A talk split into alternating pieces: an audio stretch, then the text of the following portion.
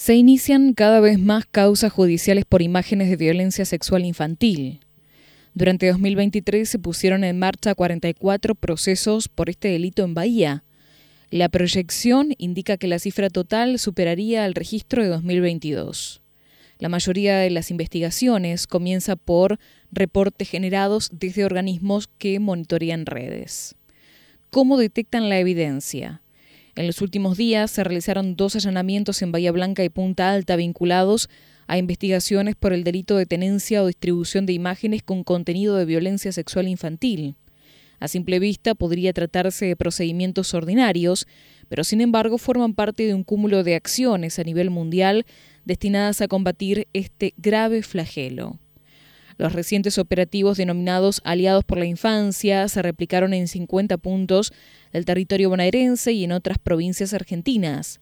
También se instruyeron acciones judiciales en los Estados Unidos, Brasil, Chile, Ecuador, Paraguay, Panamá y Costa Rica.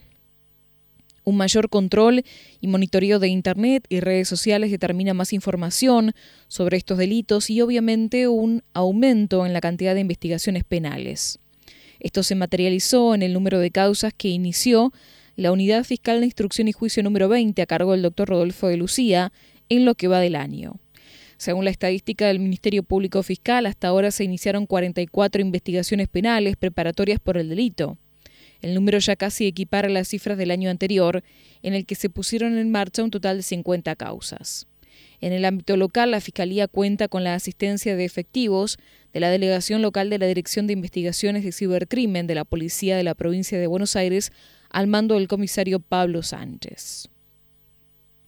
Análisis y acción. En cualquier delito es muy difícil saber qué circunstancia determina un aumento, si es una cuestión de mayor inicio de causas respecto de un fenómeno que se mantiene igual o si creció el número de casos reales, comenzó diciendo de Lucía. Confirmó que la mayoría de estas investigaciones se inician por reportes de las empresas de tecnología que en Estados Unidos están obligadas por ley a comunicar cuando detectan que sus plataformas circulan material de abuso sexual infantil. El porcentaje más alto de causas que se inician por estos temas tienen ese origen. Cuando se produce una alerta de este tipo, firmas como Google, WhatsApp, Instagram o Facebook ponen en conocimiento del evento a otros organismos relacionados con la materia. Uno de ellos es National Center for Missing y Exploited Children, una ONG que trabaja en la protección de las infancias y que tiene convenio con nuestro país, por lo que los reportes son enviados a la justicia argentina y la jurisdicción en la que se detectó la presencia de material. De Lucía mencionó además que este año se empezaron a usar más herramientas digitales de patrullaje que consisten en plataformas que captan a usuarios que comparten este material en redes P2P que permiten el intercambio directo de formación de cualquier formato entre ordenadores conectados. Se registran las direcciones IP desde donde se envió o recibió el material y se inician las investigaciones. Estas últimas se pusieron en marcha de esa manera. Completo. No detectamos producción en Bahía, dijo el fiscal. Problemática.